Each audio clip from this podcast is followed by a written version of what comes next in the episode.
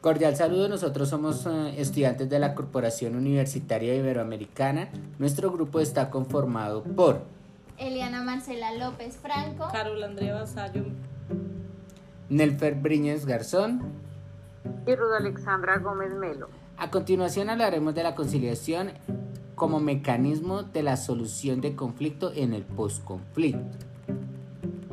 Claro, Nelfer, se tiene como referente que según el artículo 64 de la Ley 446 de 1998, la conciliación es un mecanismo alternativo de solución de conflicto y se puede resolver con la ayuda de un tercero. Su función es propiciar espacios de entendimiento para que se llegue a un acuerdo amigable. Este acuerdo no lo hace el conciliador, lo hacen las partes. En el menor de los casos, el conciliador solo puede proponer fórmulas basadas en las normas sociales para llegar a un acuerdo. Compañeros, por otro lado, la conciliación se caracteriza por, primero, es un mecanismo de acceso a la Administración de Justicia, ya que se desprende sus características propias, el acuerdo al que se llega resuelve de manera definitiva el conflicto que las enfrenta. Segundo, puede realizarse por fuera del proceso judicial o en el curso del mismo. La conciliación puede ser voluntaria o obligatoria. Para iniciar un proceso se puede llevar a cabo por un tercero independiente o por una institución. Tercero, permite la intervención de un tercero, el conciliador, quien busca y proporciona que ambas partes ganen mediante la solución del mismo, evitando los costos de un proceso judicial. Cuarto, es un acto jurisdiccional porque la decisión final que el conciliador avala mediante un acta de conciliación tiene la potestad ante una sentencia judicial. Quinto, es un mecanismo excepcional porque solo algunos asuntos podrán llevarse ante la audiencia de conciliación. Y sexto, es un sistema voluntario, privado y bilateral de solución de conflictos mediante el cual las partes acuerdan espontáneamente a la asignación de un conciliador. Eliana, al ser la conciliación un acto excepcional, ¿qué conflictos podrían ser solucionados a través de la misma? Claro, se pueden solucionar conflictos como la fijación de cuotas alimentarias, custodia de hijos, liquidación de la sociedad conyugal, conflictos de convivencia, asuntos laborales, accidentes de tránsito sin lecciones personales. Además, tienen diferentes elementos, los cuales Nelfer tiene idea. Claro que sí, Eliana. A continuación hablaremos de los tres elementos más relevantes. Entre esos encontramos el elemento objetivo, se refiere al objeto sobre el cual usualmente se ejercen los derechos. Es importante mencionar que en la esfera de la conciliación el objeto está determinado en el conflicto que se trata de resolver. En términos generales, será conciliables todos asuntos susceptibles de la transición, desistimiento y aquellos que determinan la ley, es decir, el conflicto que se trata de resolver.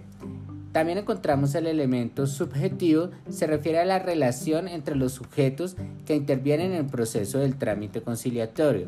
Y el elemento metodológico, el cual está determinado por el trámite conciliatorio que se sigue para el cual es necesario distinguir las clases de conciliación que existen. Uno de los ejemplos más comunes lo podemos tomar de la fijación de la cuota alimentaria. En este caso, el objetivo es la fijación de la cuota alimentaria. El subjetivo estará formado por personas a cargo del menor y el metodológico sería la línea legal a seguir durante el proceso de la conciliación. Ahora bien, el proceso de conciliación está estrechamente relacionado con la psicología. ¿Pero cuál es su relación? Nelper, la psicología es la ciencia que describe, explica, predice y controla el comportamiento de un individuo para poder relacionarlo con el ámbito jurídico que es el encargado de las leyes o normas que debe acatar una sociedad. La psicología jurídica actúa como un inhibidor de la conducta y hay diferentes métodos, entre ellos el de la conciliación.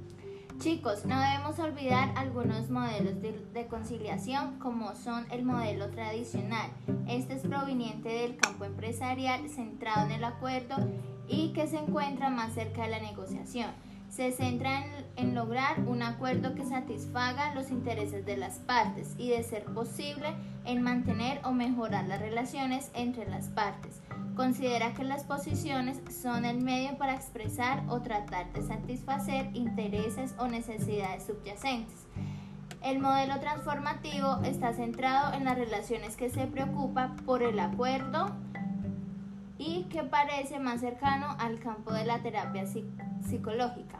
El modelo circular narrativo de Sarah Cobb, orientado tanto a las modificaciones de las relaciones como el acuerdo, este modelo está orientado tanto a las modificaciones de las relaciones como el acuerdo 18. Focaliza su trabajo en las narraciones que atrae la conciliación. Hay que transformar las historias conflictivas en otras que sean más positivas y que permiten a las partes salir de sus posiciones. Para finalizar, hay diferentes técnicas en la conciliación, entre ellas Primera y una técnica bastante importante a la hora de realizar una conciliación es la expresión emocional en la cual nos debemos dar cuenta acerca de los sentimientos, las necesidades y los intereses que tiene la otra persona. Se debe tener claro que hay que reconocer el punto de vista de la otra parte para así esperar que los resultados sean positivos. La segunda técnica, el monólogo, debe destacar claramente el, rol que les corresponde, incluso de acuerdo a lo que pueda percibir el conciliador. Tercera técnica, cualquier falta en las normas de conducta debe ser inmediatamente corregida por el conciliador. Y cuarta, el conciliador tiene que desempeñar un rol de capacitador, enseñando a las partes a negociar manejando los posibles problemas emocionales. Y muchas gracias. Gracias. Gracias. Gracias.